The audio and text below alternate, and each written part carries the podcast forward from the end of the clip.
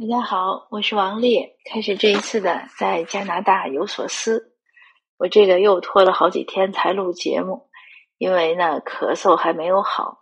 这个咳嗽吧，这些天已经好很多了，但是呢，就是他的状况就是一说话就要咳。那我从上周四开始出动，继续办公，也开始见人。而且像周五一天，我好像开了对周五一天我开了五波会，还是很忙的。那我带着止咳止咳的那个糖片儿、润喉片儿，剩下只能是凭凭感觉了。而且吧，这个一咳嗽也挺尴尬的，还需要和人家解释我不是新冠。有的人很关心，说你是不是这个就是新冠后期？我说真的，我连前期都不是，我真的不是新冠，我就是一个单纯的。扁桃体炎，然后咳嗽。他那天呢也听到一个很好玩的，一个朋友关心的说：“他说，我说我测了也不是，而且也确实不是。他说你知道吗？现在新的这种这个病毒呢，你测都测不出来。我说那不完了吗？那就更不知道我怎么是不是了。那不说这个，我们换个话题。对，还是有一点咳。嗯，说到工作吧。”也是这几天，朋友开玩笑说：“你看，你能把一个社会志愿者的工作，而且是一个社区 志愿者的工作，做的跟一个上市公司的 CEO 似的，每天这么忙，早出晚归，还会议不断。嗯，我后来也发现，这个也确实是一个不容易的事情。嗯，那就多说两句关于工作。从我来说呢，我是很享受这个状态，因为这是我想做的事情。”而且看到这些，呃，我做的这些志愿工作一点点越做越大，呃，响应的人越来越多，那我们这个团队也越来越大，社对社区的改变呢，也是，嗯，应该说是越来效果越来越好吧。那我当然觉得很欣慰，觉得自己的时间呢没有白白付出。那有的人呢会说，哎，你这个很辛苦，没有收入也很可惜，嗯，但是我呢是换一个角度，我想。我待着不也没有收入嘛，对吧？反正我也原来也没有去上班，啊，原来只是写作。啊，当然现在这个呃忙起来呢是没有时间生活了。我自己总结我对家务活的态度呢，就是不主动、不拒绝、不负责。那这样呢也是失丧失了很多生活的乐趣。但是天底下的事情没有十全十美。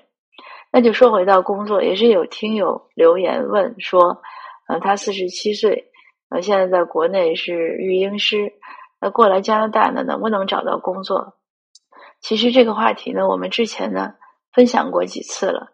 首先呢，在加拿大呢，他对这个年龄的限制是非常几乎是没有的。呃，他不仅不限制，他找工作也不会问你年龄，而且人和人之间也不会问。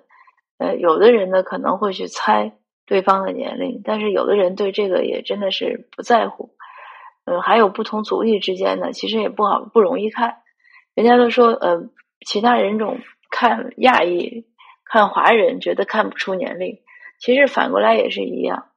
昨天我和一个朋友聊天，说到他一个同事，我以为他那个同事怎么也是三十多岁了，因为都谢顶了嘛。然后虽然脸上没有皱纹。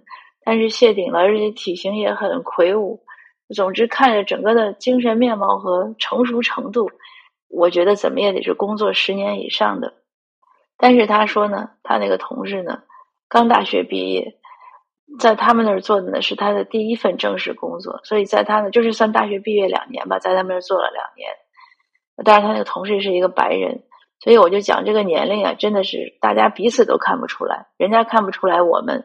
我们也看不出来人家的年龄，年龄呢不是一个问题。呃，希望要来的移民呢或者新移民朋友呢，你们不要介意年龄问题。当然，随着年龄的增大，我们可能记忆力衰退啊，呃，动作没有那么敏捷呀。但是呢，还是可以通过锻炼嘛，通过通过锻炼，通过努力，比如说这个体能的保养，这是可以做到的。呃，对健康的管理。那记忆力呢，确实是有点难办，那就多记几遍。那像我现在，我说我最近几个月眼花了，确实对于我学习啊、读书啊、呃工作都有一些影响，但也不是一个特别大的影响。所以年龄这个事儿呢，不是个问题，大家不要担心。你来了之后呢，你想学什么都可以。你哪怕去重新读高中，他有成人高中，他也不会看你的年龄。我在成人高中修过几次课，有一次我看到一个，应该真的是阿姨去选选课，因为她注册，她每次在那个教室上课的时候呢，你要登记一下自己的名字，还有就是信息嘛，包括出生出生的，应该是年月日都要登记。我为什么知道那个阿姨年龄很大呢？因为她那个年龄都是大家知道，就是从比如最近，然后一直往下拉。那我的年龄呢，可能要拉一屏就能看到那个阿姨的那个年出生年份呢。我我看着是拉了好几瓶，当然可能没有那么夸张，但是确实是找了半天找到那个老师帮他找到，所以年龄不是个问题。那还有呢，就是你做什么职业，能不能来找到工作呢？我也要肯定的讲，你如果正常的身份，就是合法移民过来，他肯定都能找到工作，这是可以负责任的说。但是找到什么工作，这个是不是你特别想做的？是不是你所谓专业对口的？是不是你理想中的那个状态？或者包括你的收入啊，呃，是还有包括这个工作的远近呀、难易度啊、劳逸程度啊，怎么怎么这些情况？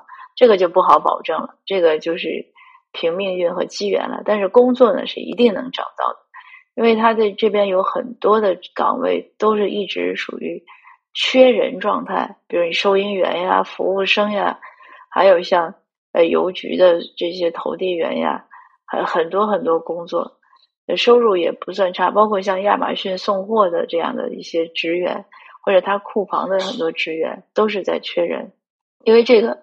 和你比如说住在哪儿呀，你对这个劳动劳动强度的承受啊，呃，还有像英语的程度啊，呃，都有关系。我之前呢也去刚来的时候，我有一次看到他有一个呃招聘，我当时想试试，他呢就是要网上让你测英文，但是我那个英文呢，就是他测英文测数学，因为是个很简单的收银员的工作，但是我数学没问题，英文呢就没有测过去。因为他的那个有一些其实是十二年级会学到的词，那当然我后面去学了十二年级的课，哎，我知道原来是这样的一个情况，所以就说这个工作一定能找到，找到什么样的工作呢？要凭自己的这个状况和能力。那大家如果想来呢，或者已经来了呢，我就说过很多遍，重要的事情说很多遍，一定要学英文，英文是个永无止境的事情。那其他的呢？就因为过来可以学很多 license，学很多执照，有很多职业它是有一些简单的培训，那个都可以学。呃，包括马路上他举那个，就是如果他有建筑建筑事情的时候，他会有专门的交通疏导员。那个牌子培训要花，我记得是以前别人告诉我是三千多块钱，但是工作也很轻松，当然要风吹日晒。但是工作就是站在那儿举牌子，让那个车过来是到是停还是慢。那个工作就是那么几年，别人当时告诉我培训的时候，他的时薪并不低，是二十几块钱。那现在随着时薪都在涨，那个应该也是会会涨起来。那个工作其实就没有什么技术含量，当然也有了。有一次，呃，我和我先生就在我们这边看到很奇怪的现象：十字路口。那我觉得，要是我们华人做这种指挥，站一个就够了。他竟然站了七个，我都不知道这七个人他之间是怎么协调的，因为他们都是举那个同样的牌子嘛。那为什么要站七个人？我首先没明白，而且这七个人怎么协调，这可能也是个技术活当然这是个笑话了。那如果其实是不用占那么多人的，呃，那基本上工作的状况呢就是这样。当然还要看你去哪个省份，因为不同的省，有的像曼省啊、萨省，它可能更容易找到农场工。那 B、C 省呢，肯定服务行业多一点。像安省啊，它因为本身人口就是 B、C 的，就多伦多地区的人口是温哥华地区的一倍，所以它的就业机会啊，各方面应该是更多的。所以这个也和你去哪儿有关。嗯，那基本的情况就是这样。那大家都想一想，其实像只要你想工作，你总是可以。比如说，就像我刚开始讲的笑话，像我这样一个做社区义工的。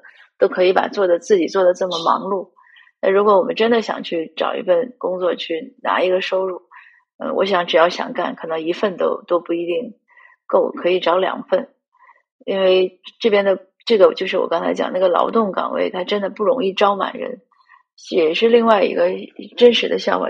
昨天，呃，听我们也是在开一个会，呃，其中有一个人呢就讲了一句话，他说他当然和我们这个工作不是很有关，但他讲到他说他想办一个工厂，要解决一千个就业岗位。然后另外一个人呢，因为很有经验，那他也在这边政府做过事，他就讲，他说：“你这个不是在国内，你在这真的想招满这一千个岗位都很难，因为很多人呢，他对工作呢还是比较挑剔，而且那个工作本身就是像我刚才讲，有一些工作它是需要有执照的，你要去培训才可以做。当然，我讲也讲很多遍，生活在哪儿生活都是小马过河，一定要来试一试。”问呢是问不出来很多结果的，问呢当然会可以给一些基本的一个方向，呃，也希望我的分享呢能给您一些信息，呃，和更多的创造生活的努力的动力。但是真正去创造、去努力、去尝试，还是要靠自己。哎，祝祝所有愿意尝试的人呢，都是好运气，能获得我们想获得的结果。那今天的分享呢就到这儿。谢谢您的收听，希望下次我再讲的时候呢，嗓音能好一点。现在真的是有点，现在真的是有一点沙哑，不好意思。那好的，我们下次见。